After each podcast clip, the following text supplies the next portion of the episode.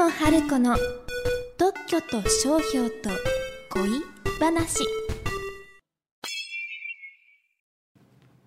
さあ始まりました。特許と商標と恋話。この番組は生まれた時からカープ好きの弁理士出雲春子さんが特許や商標を事例を交えながら分かりやすくお話ししていただく番組です。出雲さんよろしくお願いします。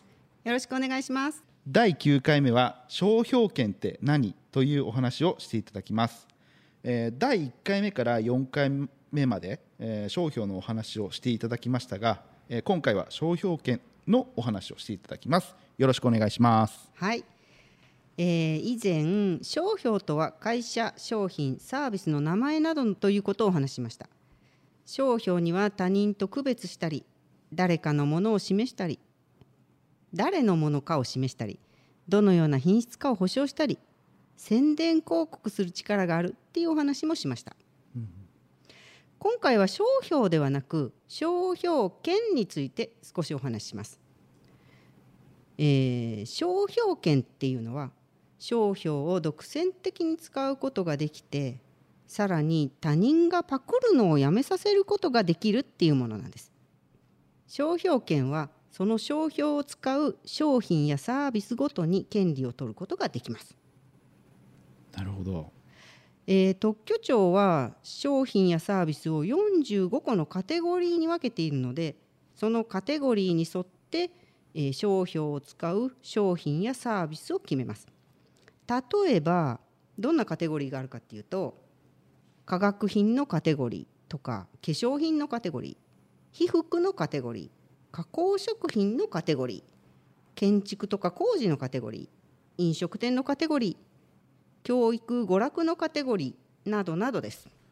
45個のカテゴリー。すごく多いですね。そうですね。これね国際的にもその45個に分けてあるんですよね、えーそして商標権を取った商標を登録商標って言います。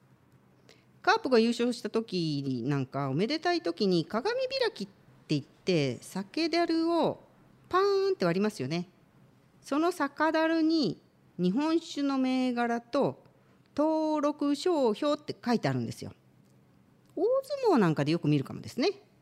うん、そうですね、えー特許権も独占できて、えー他人がパクるのをやめさせることができるので商標権と似てますね。そうですね。でも違うところもあるんですよ商標権と特許権との違いは何なんですか？はい特許権は特許権を取った発明について独占できて排除もできます。でもね商標権は登録商標と同じものだけでなくて似ているものについてもほぼ独占できます。ここで難しいのが登録商標と似てるかどうか。この判断が難しいんですよ。裁判例もたくさんあるんですよ。似ているかどうかの問題については別の機会に詳しくお話しします。沼にはまりますよ。そうですね。沼にはまっちゃいそうですね。えっと特許権は出願から20年で権利が切れますけど商標権は10年ごとに更新すれば永久に権利を持っていられるんですよ永久に持ってられるんですそうなんですよ。あのね、明治に取った商標権がまだ残ってるっていうのもあるんですよね。あと自分で考えた商標でなくても商標権は取れちゃうんですよ。人が考えた名前をパクっても商標権取れちゃうんですか？そうなんですよ。あのね、商標権は早い者勝ちですからね。